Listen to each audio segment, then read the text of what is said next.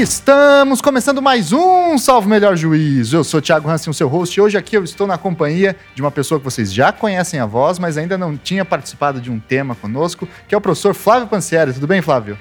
Tudo ótimo, Thiago. É um prazer estar contigo nesse programa que tem influenciado aí a cultura jurídica brasileira nos últimos anos. Muito obrigado, bondade sua. E aqui a gente também, além do professor Flávio, temos a honra de receber aqui um dos grandes pensadores do direito constitucional brasileiro, professor Ingo Sarlet. Tudo bem, professor?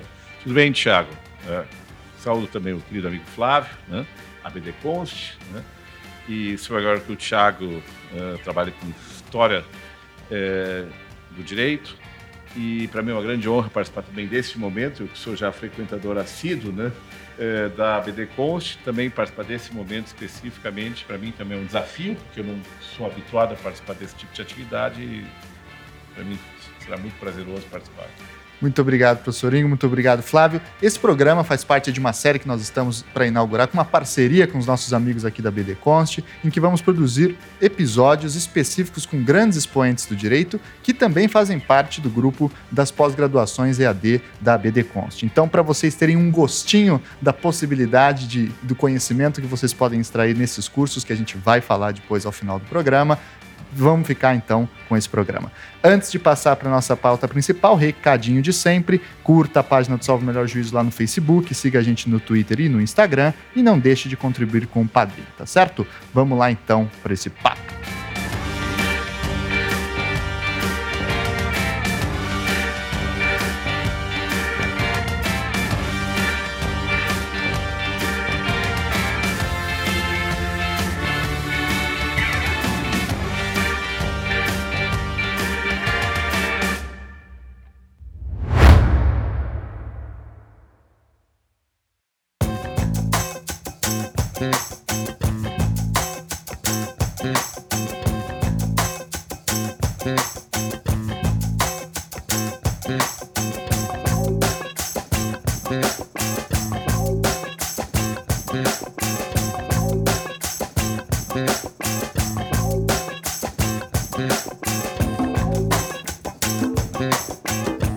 Pois então, professores, é o seguinte: estamos em 2019 e essa não é uma data é, qualquer. 2019 marca também os 100 anos da edição da Constituição de Weimar. E a Constituição de Weimar é um marco na história do direito ocidental por ser considerada, e aqui a gente pode até discutir a procedência ou não dessa afirmação, um dos documentos fundadores da ideia de direitos sociais, constitucionais e também uma renovação na teoria dos direitos fundamentais. Então, primeira pergunta que a gente poderia discutir aqui é, afinal, qual é a importância e qual foi o impacto dessa Constituição, não só na tradição ocidental, mas também no Brasil? Tiago, pergunta é, é, de absoluta procedência relevância e atualidade. Né? É, primeiro, porque, embora a construção de Weimar seja uma construção que tenha durado um período relativamente curto, né, mas não efêmero, né, propriamente efêmero, é, de 1919, nomeadamente até é, formalmente né, até a, o final da Segunda Guerra Mundial, embora materialmente, em parte, evidentemente, Foi derrogada, né, suspensa, né, mas de qualquer sorte é um documento fundante sobre diversos aspectos. Agora, se me permite agregar, nós temos também comemorando agora em maio né, os 70 anos da Lei Fundamental, que é muito mais importante. Né? É, e embora Weimar seja realmente uma construção referencial para a concepção de Estado social democrático de direito, isso é um legado dela, porque ela estava justamente no período entre guerras. Ela se situou entre o modelo da Constituição soviética, de 1917 e 1923, né, socialista soviética. A Constituição do México, uma, uma Constituição socialista, mas não teve, embora sempre tenha sido mencionado, não teve impacto mundial em termos de real influência sobre muitos outros países, né? A Constituição Weimar justamente foi uma Constituição mediadora desses conflitos e a solução de um compromisso da social-democracia. Claro, também com aquelas tensões da época, qualquer Constituição era natural que a sua sobrevivência fosse efêmera e até durou muito, né, sob certos aspectos. Mas ficou o legado. Na nossa Constituição, nós temos de Weimar, eh, a nossa Constituição mais próxima de Weimar é de 1934, né, e a instauração do Estado Social no Constituição Brasileiro em 1934 especialmente a partir de uma, um dispositivo da Constituição de Weimar, que está presente até hoje na ordem econômica, de que a ordem econômica deve assegurar a todos uma existência digna. Isso é Weimar. Né? Agora, não é verdade que, do ponto de vista da teoria dos direitos fundamentais, né, como tal, né, Weimar seja tão próxima da concepção eh, atual de direitos fundamentais, nem da lei fundamental. Quais são as diferenças que a gente pode... É, não, primeiro, é importante sim que Weimar, pela primeira vez, instaurou formalmente o termo direitos fundamentais, deveres fundamentais. Só que os direitos fundamentais na época de Weimar não eram diretamente aplicáveis, como não eram de nenhuma Constituição europeia. Os próprios direitos fundamentais, embora fossem de uma, não. E essa era a grande disputa dos juristas de Weimar. Né? A própria Os teoria que... do serviço público estava em plena gestação nesse isso, contexto, isso, né? né? Claro que Weimar era um Estado material de direito na Constituição, e tinha elementos disso.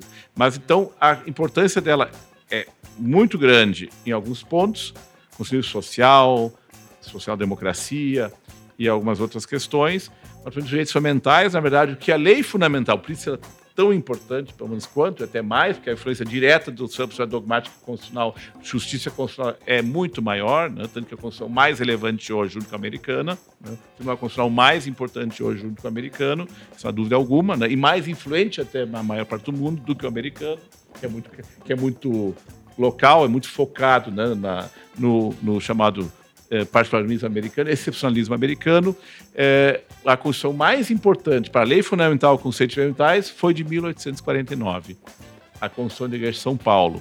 Os direitos fundamentais tinham vinculação direta, tinha um núcleo essencial, tinha controle de constitucionalidade previsto na Constituição. Essa foi mais influente para a lei fundamental do que a própria Constituição de Weimar, esse modelo, e de lá para cá o salto para cá. Bem, dito isso, né, é, certamente o Flávio vai ter é, coisas é, muito importantes para contribuir aqui no nosso debate. É, me parece o que nessa tua leitura e e é uma leitura que faço também, a compreensão de Weimar ela tem um sentido muito mais simbólico para a criação de um novo modelo de Estado que nós viemos estabelecer a partir da, dessa proposta de uma Constituição que contemplasse direitos fundamentais de forma expressa, mas que tentasse construir um espaço da social-democracia, como se afirma, de uma comunhão entre o capital e o trabalho a partir de uma nova leitura de Estado, que por sua vez tem é, este conflito estabelecido no antes da guerra e se encerra com o pós-guerra. E no Brasil, em especial, me parece que o símbolo disso sem discutirmos aqui o debate sobre a eficácia ainda, que vamos deixar isso para o final do nosso debate de hoje, quanto à programaticidade ou não dessas normas, mas me parece que o simbólico que nós carregamos na ordem constitucional brasileira é exatamente a tentativa de construção de um novo modelo de Estado.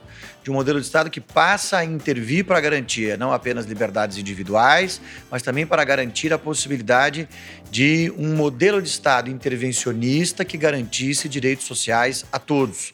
E esta lógica de um novo sistema talvez seja a grande riqueza, por mais que dogmaticamente ela seja inferior a, a, a esta, essa nova comemoração do que fechamos agora os 70, essa comemoração dos 70 anos da Constituição é, alemã, mas me parece que o papel simbólico e norteador para todo é, o Ocidente, ela certamente é significativa e é um momento importante de celebrarmos agora. Para a teoria constitucional brasileira, certamente é algo muito Até importante. mais para nós que para outros lugares. Exatamente, mais para o Brasil do que para outros países, porque nossa tradição a partir de então passa a ser essa, a partir de 34, mesmo com as rupturas democráticas que tivemos, seja em 37 seja a partir de 1964, nós mantivemos um conteúdo de uma afirmação de uma social-democracia no texto da Constituição, que vem expressa e significativa não apenas na ordem constitucional brasileira, mas talvez sequer até, até mesmo podemos afirmar em todos os estatutos de partidos políticos de nosso país, que lembram exatamente este ideal que há 100 anos era proclamado na Constituição de Weimar. E que não é é muito simbólico também, a simbologia é importantíssima, porque, é, porque impacta a ação depois, mas do ponto de vista real também. Né? Quando diz termo de direitos fundamentais menos, mas o Estado Social nós copiamos, muitas coisas copiaram Weimar. E a própria lei fundamental, o modelo do Estado Social seguiu mesmo é, na Alemanha. Né? Se você Ele lê... seguiu vigor, inclusive, no nazismo. O nacional foi o Estado Social. Só não democrática, evidentemente, mas Estado social. Então, esse modelo de justiça social, embora seja um regime não de Estado de Direito democrático, ele, ele é perene. Esse sim, delegado de Weimar, concreto, não só simbólico. Mas a simbologia realmente transcende esse discurso, porque trans, é transfronteiriça, né? ela ultrapassou os fronteiras da Alemanha, da Europa, como bem mencionou o Flávio, e se impregnou realmente nos outros ambientes. É. E se você lê, folheia lá as atas da subcomissão do Itamaraty, que organizou a Constituição de 34, o anteprojeto, aparecem todos os autores da Constituição de Weimar, é Paul Laban, Hugo Prost, todo o pessoal ali como argumentos de autoridade, inclusive, para um novo modelo de Estado pós-liberal, inclusive, né, uma crise do liberalismo.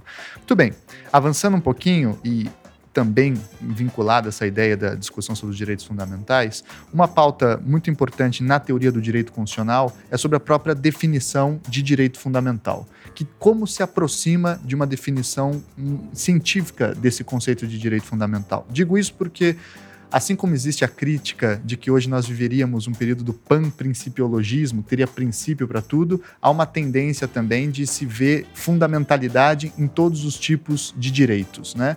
E aí a gente corre o risco de falar que se todos os direitos são fundamentais, nenhum direito de fato é fundamental. Então minha pergunta é, como é que nós tem, podemos construir critérios racionais para distinguir direitos de fato fundamentais de outros tipos de direitos? Primeiro lugar, eu, eu, concordo com isso em parte, porque não é a quantidade de instrumentais que necessariamente esvazia a fundamentalidade né, formal ou material. Nem é o número de artigos de uma Constituição que faz a Constituição ser necessariamente frágil ou menos frágil. Né? Mas isso não é o que está, obviamente, o Tiago está querendo é, dizer. Né? Mas, assim, em termos gerais, é evidente que existe esse risco, portanto, também se fala no pan-just-fundamentalismo, além do pan-principialismo, assim por diante. Né? Mas é claro que isso também, se escreve, depende de cada Constituição. Né? E eu sou e sigo, foi isso Tony que também da minha, da minha fala hoje aqui no TRT, eu sigo manifestamente firme na primeira posição de que critérios de fundamentalidade material, sejam quais forem, não podem exclusivamente dominar o texto constitucional. Se o Constituinte diz claramente que aqueles direitos são fundamentais, eles são fundamentais, se vincula. Posso não gostar, posso ter elementos muito importantes materiais, teoria da justiça, econômicos, dizer que essa fundamentalidade, essa, essa, essa previsão do texto constitucional enquanto fundamental é equivocada, foi uma opção equivocada do, do, Constituinte, mas eles são fundamentais que a opção constituinte que baliza isso. É claro que pode, quando eles não são fundamentais do material e são direitos, digamos assim, que não se conseguem legitimar do ponto de vista da sua receptividade, né, espontâneo no corpo social, político, é claro que esses direitos começam a se deslegitimar. Né? E são dias né, que não, digamos assim, encontram mais aplicação prática. Então, dia assim, o número não é necessariamente um problema, pode ser. Né? Nós ter um catálogo extenso. Isso também não é um problema em si. O problema é o regime jurídico desses direitos fundamentais e como esse regime se aplica. Aí isso faz questão de eficácia, até quais são as limitações dos direitos, que isso é o que é o decisivo. Né? E é claro que ninguém está fundamentalizando tudo, porque eu sou primeiro a distinguir que há direitos constitucionais e direitos fundamentais, mas são sempre fundamentais quando a Constituição expressamente diz isso. Podemos discutir quais são ou não são fora desse circuito. E aí a gente realmente exagera na dose, né?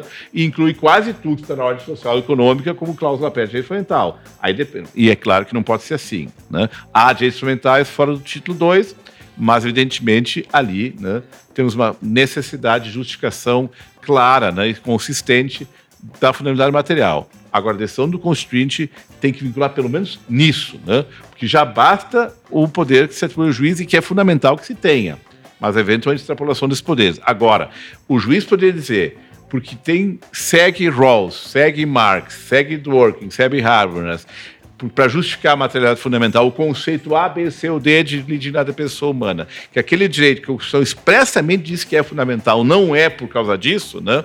isso realmente é colocar definitivamente né, o juiz acima da Constituição. Mas aí nós temos, evidentemente, dimensões que permitem a flexibilização disso, né? E devem, né? Evidentemente, a gente faz isso, e isso o Flávio também tem trabalhado muito bem em vários escritos. É. O texto é o mínimo, né? É, me parece, Tiago, que o, o professor Ingo acaba contextualizando a, a maior preocupação, talvez, da doutrina constitucional brasileira hoje, que não está no excesso de direitos, está na compreensão dos valores que possam desconstruir a fundamentalidade dos direitos já postos. Ao contrário do panprincipiologismo que vivemos hoje, no que toca aos direitos fundamentais, nós passamos por uma lógica em que os princípios têm sido utilizados para a derrogação dos direitos fundamentais. Sim.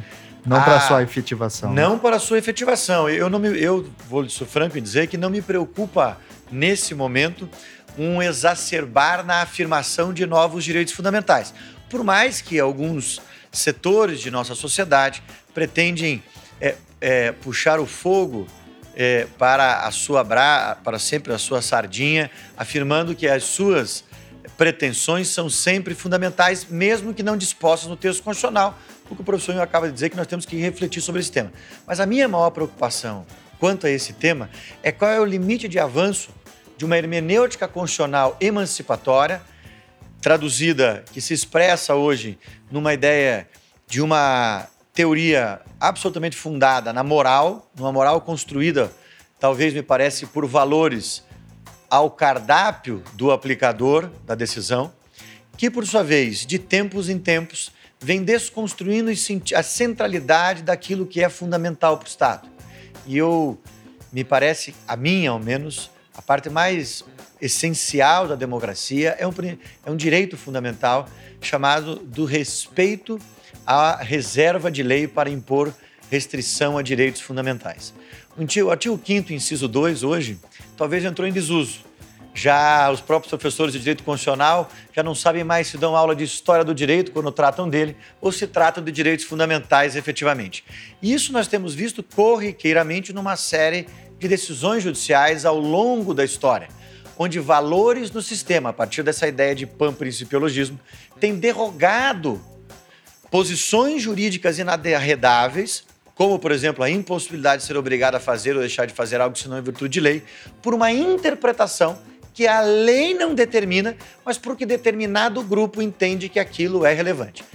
E quero, talvez, lhe trazer esse caso que estamos hoje vivendo uma, uma grande discussão que tivemos aí eh, nas semanas anteriores é, do Supremo Tribunal Federal, que pretende, a partir de uma interpretação constitucional, criar um novo tipo penal a partir de uma regra de analogia.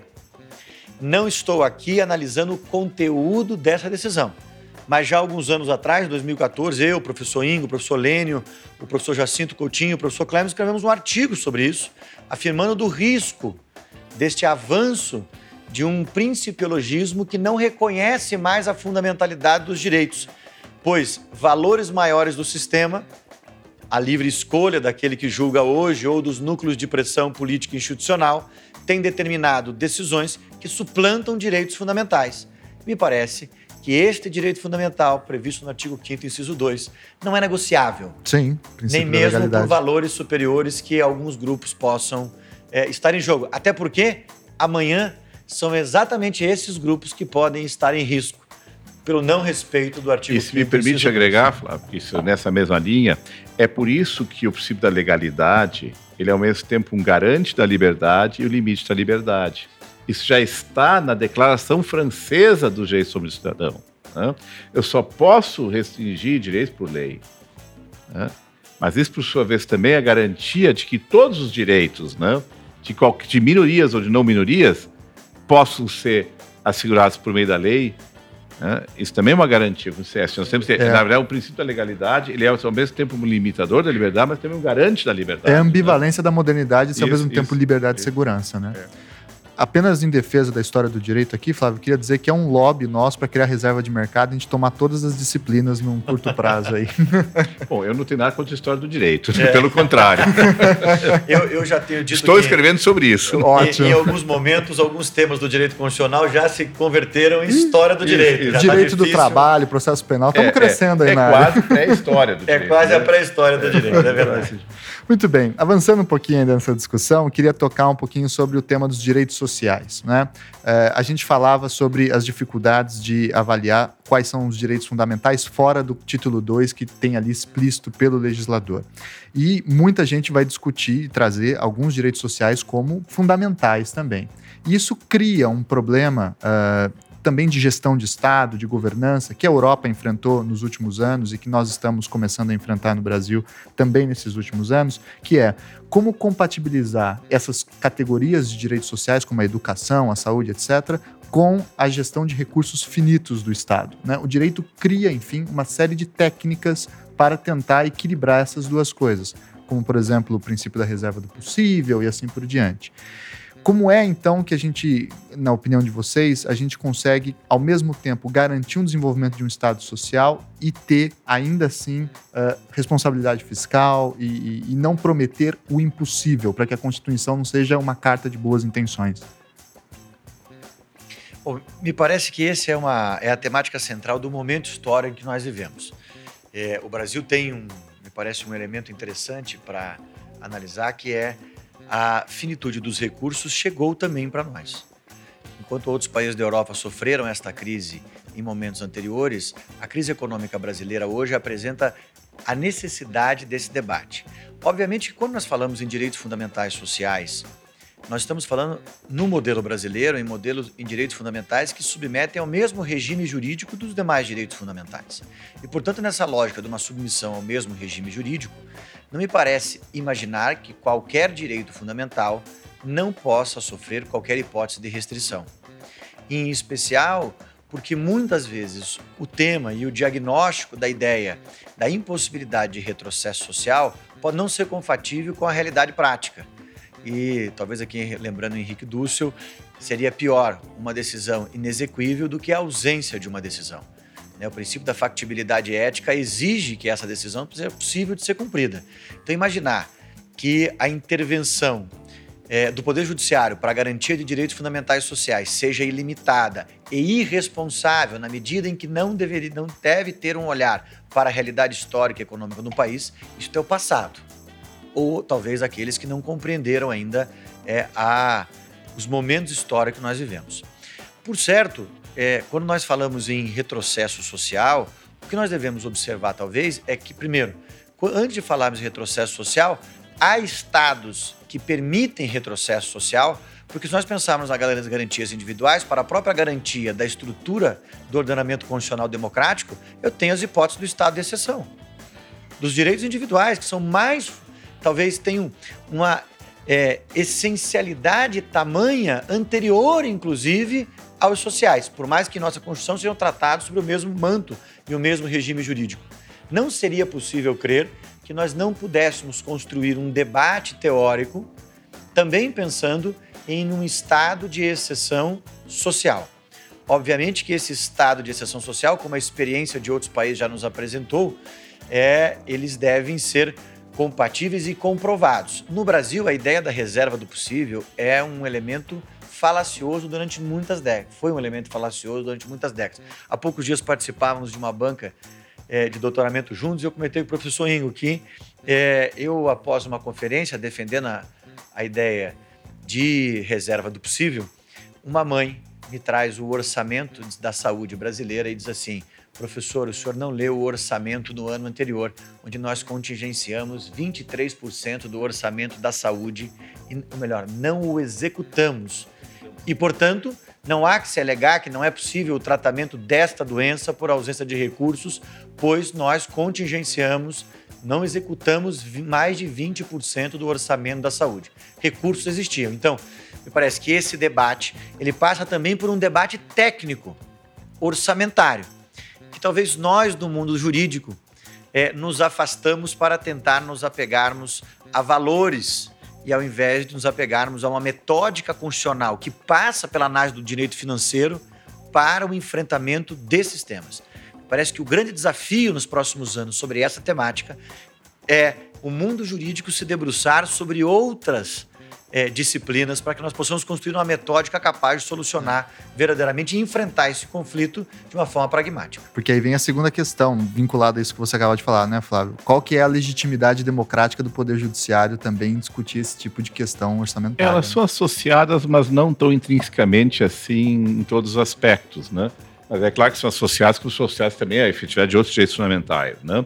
É, é, em primeiro lugar, eu faço inúmero grau aqui com o Flávio em vários aspectos da posição, porque eu tenho escrito sobre isso há, há 24 anos, né?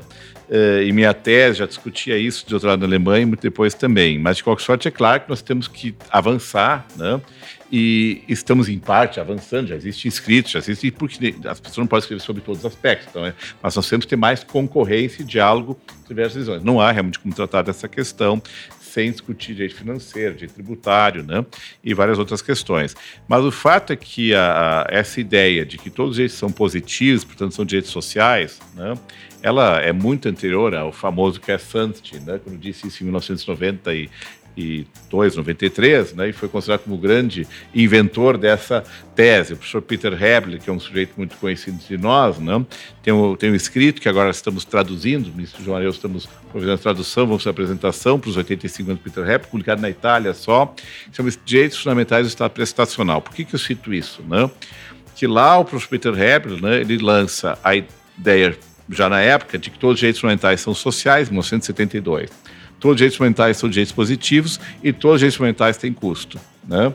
E que a dimensão que ele chama de dimensão processual ativa dos direitos fundamentais, na releitura do status de Elinec, né, é justamente um dos elementos né, de gestão. Eu só quero fazer esse complemento que o Flávio disse, na medida que não basta assegurar direitos sociais, o que cada vez mais se embute nos sistemas constitucionais que envolve produção de direitos fundamentais sociais é a participação direta do cidadão nos processos que decidem sobre como os direitos mentais vão ser é, é, efetivados, quais são os limites e quais são os importes orçamentários, uma codecisão, processo de corresponsabilidade, codecisão sobre isso, e inclusive, muito mais que isso, né, a, o dever do Estado de transparentemente de permitir o monitoramento da, dos critérios que o legislador adota para dizer que tanto vai ser gasto em saúde ou que o direito de saúde tem esse conteúdo, são essas prestações. Não basta segurar e não basta sequer justificar porque não há recursos.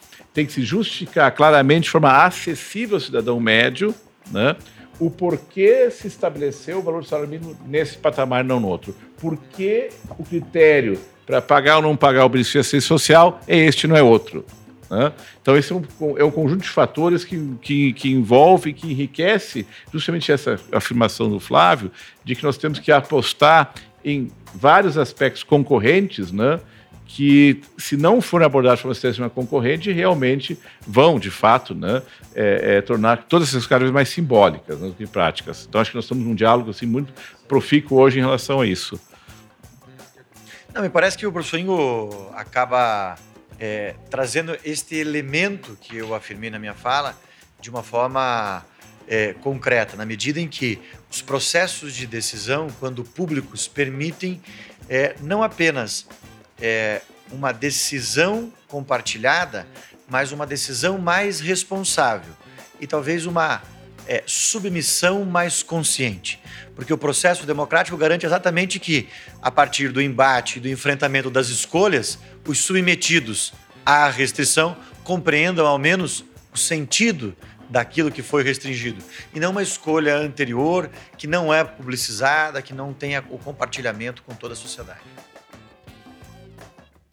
Nosso último tema, né? Eu queria conversar também um pouquinho sobre um conceito que o professor Ingo vem desenvolvendo nos seus últimos textos, é, não só sobre direito constitucional, mas também sobre direito constitucional ambiental, é, que ele trabalha a ideia de Estado constitucional socioambiental. Né? Então, eu queria saber primeiro, professor, o que é um, o Estado socioambiental, um Estado constitucional socioambiental, a partir da sua, do seu contraste com a teoria clássica do Estado constitucional. Né? Qual é a diferença dele? É, em primeiro lugar, a, a, a, a, ideia do socioambientalismo ela é mais antiga, evidentemente. Né? É, é, portanto, isso não é novo, só tem tido novas matizes, novas concretizações e ampliada a sua dimensão. Agora, a discussão sobre se existe um Estado constitucional ecológico, um Estado ambiental, um Estado socioambiental, ela é uma discussão mais recente. E a opção tradicional, como o professor Canotilho fala, o professor Morato, eles falam, seria de um Estado constitucional ambiental, ou Estado, ou Estado de Direito, ambiental ecológico. Né? A, a, quando eu orientei o, o, trabalho de mestrado, meu querido amigo e coautor Tiago Fenzer-Zaif, com quem nós temos já cinco livros, estamos escrevendo agora um manual de direito ambiental, né? é, a, a, minha ideia né, sempre foi de que a nossa Constituição, não todas, a nossa Constituição não é uma Constituição que consagra por si só o Estado constitucional ambiental de direito. Por quê? Porque o foco no ambiental pode ser lido né, como não uma hierarquia da produção ambiental em relação à dimensão social, da justiça social, da livre iniciativa e até dos direitos sociais, né? mas pode ser que sim. Né? E nós temos uma Constituição que assegura livre iniciativa, valor social do trabalho, função socioambiental da propriedade, né? é, não só função social. Né? Função ambiental também da, própria moradia da cidade. Né? É, direitos sociais que, obviamente, põem limites também à produção ambiental, na medida que eu não posso fazer produção ambiental pura e simplesmente as custas plenas né, da produção social da dignidade humana. Então, essa ideia que nós temos dimensão ecológica da dignidade humana, mas também temos que fazer ela dialogar de forma integrada, né, pensei que não, nós temos só direitos socioambientais, nós temos um Estado constitucional socioambiental de direito, assim que os alemães falam, isso é uma invenção também, numa economia socioambiental de mercado. Né?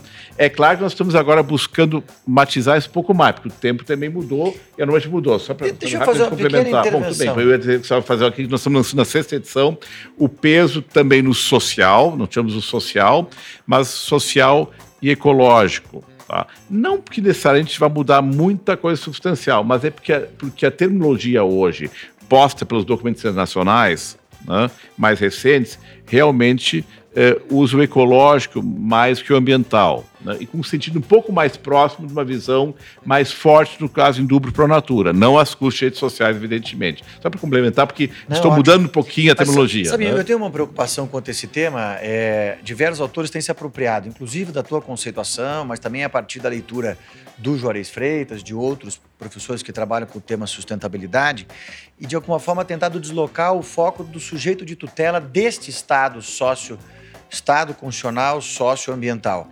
Na medida em que a dignidade humana não passa a ser o elemento central mais do sistema e ela passa a ser apenas mais um elemento do sistema. Me parece, em alguns momentos, que isso é uma tentativa de desconstrução da ideia antropocêntrica e de que o sujeito de direitos nesse nosso sistema, nessa ordem constitucional, passa a suplantar a ideia do indivíduo e sim do próprio ecossistema como um sujeito de direitos.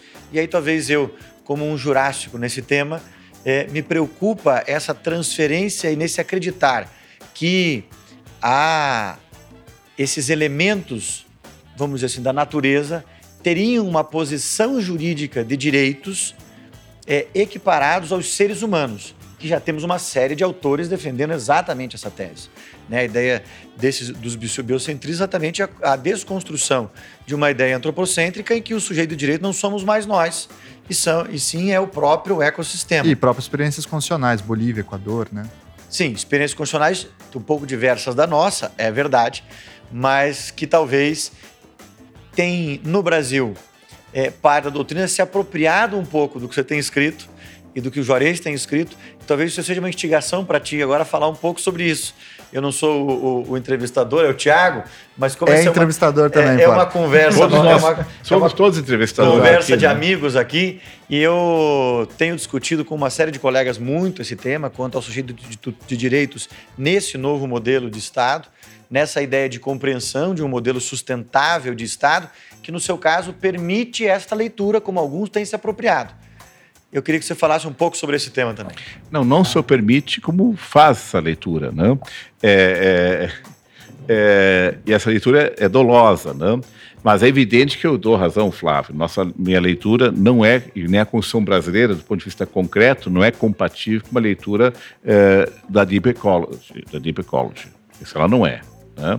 Mas, evidentemente, não há nenhuma oposição a que se reconheça aquilo também algo que realmente eu, essa pitada eu dei, né? De uma dimensão ecológica da dignidade pessoa humana. De que já, já, os deveres ecológicos são parte, sim, da nossa dignidade, não da proteção dela própria, mas também o nosso lar. Eu defendo claramente que existe uma dignidade intrínseca, intrínseca da natureza não humana. Né? É que dignidade, tradicionalmente, se aplica ao ser humano. Né? Mas não nesse sentido, porque dignidade é valor intrínseco de qualquer coisa. Então se atribui dignidade à toga, dignidade maior diamante do que a do que a do que o do que do que ao do que é o ouro. Né? Não existe problema. Dignidade é simplesmente, do ponto de vista etimológico, valor atribuído a algo a alguém. Né? Dignidade é atribuição de valor. A questão é qual é a natureza desse valor e como ele se projeta em cada ambiente. Então não há nenhum problema, pelo contrário, me parece que é uma imposição constitucional nossa hoje, né? a nossa, mesmo na nossa Constituição, de reconhecer e atribuir dignidade à natureza não humana. Né? O mais cabal disso, isso é um ciclo automático direitos fundamentais da natureza não humana. São coisas diferentes.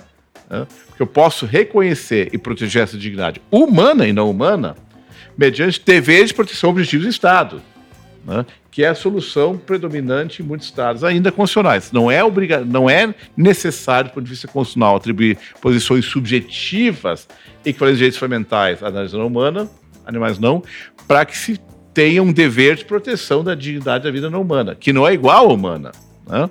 porque a dignidade é da pessoa humana. Né? E mesmo assim se faz distinções. Habermas e vários outros fazem a distinção, mesmo os éticos, né, que trabalham com a ética e na bioética, entre o indivíduo e a pessoa a, a dignidade da vida humana da pessoa humana. São níveis diferentes. a proibição de crueldade com os animais é o equivalente à proibição da tortura dos animais.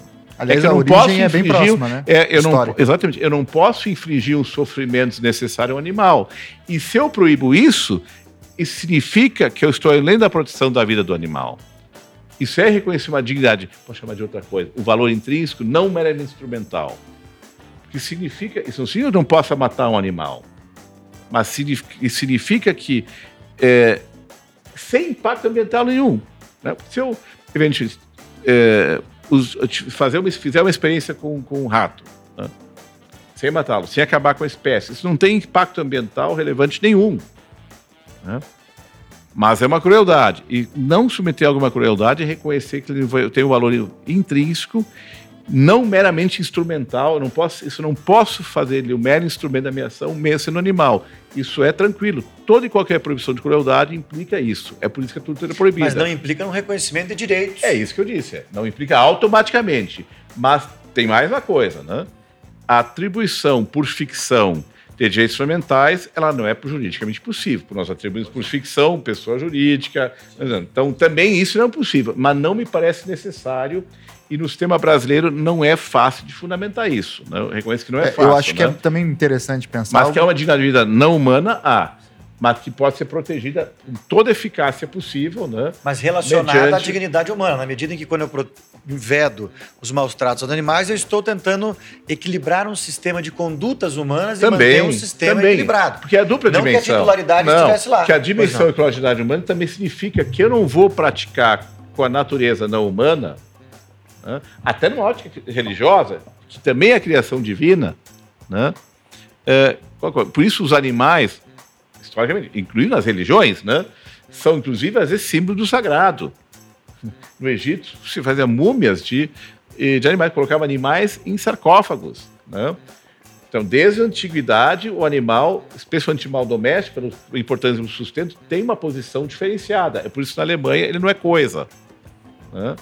e assim por diante, mas não significa automaticamente que se tem que atribuições subir. Mas é um é belíssimo debate. É, né? e eu acho que fica ainda mais interessante quando a gente puxa esse debate para fora da questão dos animais e pensa, por exemplo, eventualmente em direitos da continuidade de existência de rios, né, ou de paisagens, ou de florestas. Se a gente pensar agora no caso de Brumadinho e Mariana, né, que tipo de direito foi violado ali? Né? É, ou, ou, mesmo, ou mesmo a atribuição de direitos a, a futuras gerações, né? É, uma doutrina, é uma doutrina que não há esses direitos como direitos subjetivos. Há um dever fundamental, um dever constitucional, cidadão e estatal, de preservar e segurar os interesses também das futuras gerações. Né? Mas são lógicas distintas, mas não é uma imposição constitucional, com isso concordo plenamente com o Flávio, é, que tenha que ser assim ou tem que ser assado, agora não me engano mais comum. Eu tô, a minha contribuição quanto a esse tema, acho que era ele. Muito bem, então, queria agradecer imensamente a essa pitada para gente aqui, o professor Ingo e o professor Flávio, sobre o que, que você pode ter, na verdade, com profundidade na pós-graduação da BD Const. E aqui vem a nossa parte de o nosso querido Jabá, né? O que, que você pode aí, você que está nos ouvindo, tantos e tantos ouvintes da área do direito, que queira fazer uma pós-graduação em direito constitucional e ter aula com o professor Ingo, ter aula com o professor Flávio, mas não só com eles, mas com um monte de gente, Mark Tushnet, Mangabeira Unger, quem mais, Flávio? Joaquim Falcão, ministro Luiz Roberto Barroso, Dieter Green. Dieter Green, ou seja, alguns dos principais constitucionalistas de todo o planeta participam desse projeto, que é mais que um curso de pós-graduação. Talvez seja a fotografia, quando o professor Ingo e eu conversamos, o professor Ingo é um dos idealizadores desse projeto, quando nós conversamos sobre esse projeto, a ideia era construir uma fotografia do constitucionalismo ocidental. E nesta grande parceria, da ABD Conch, com diversos seus membros catedráticos, creio que nós conseguimos atingir esse objetivo. Não há nada que se compare a este curso na medida em que nós conseguimos trazer para o curso aquilo de mais relevante que foi produzido no constitucionalismo em todo o mundo ocidental.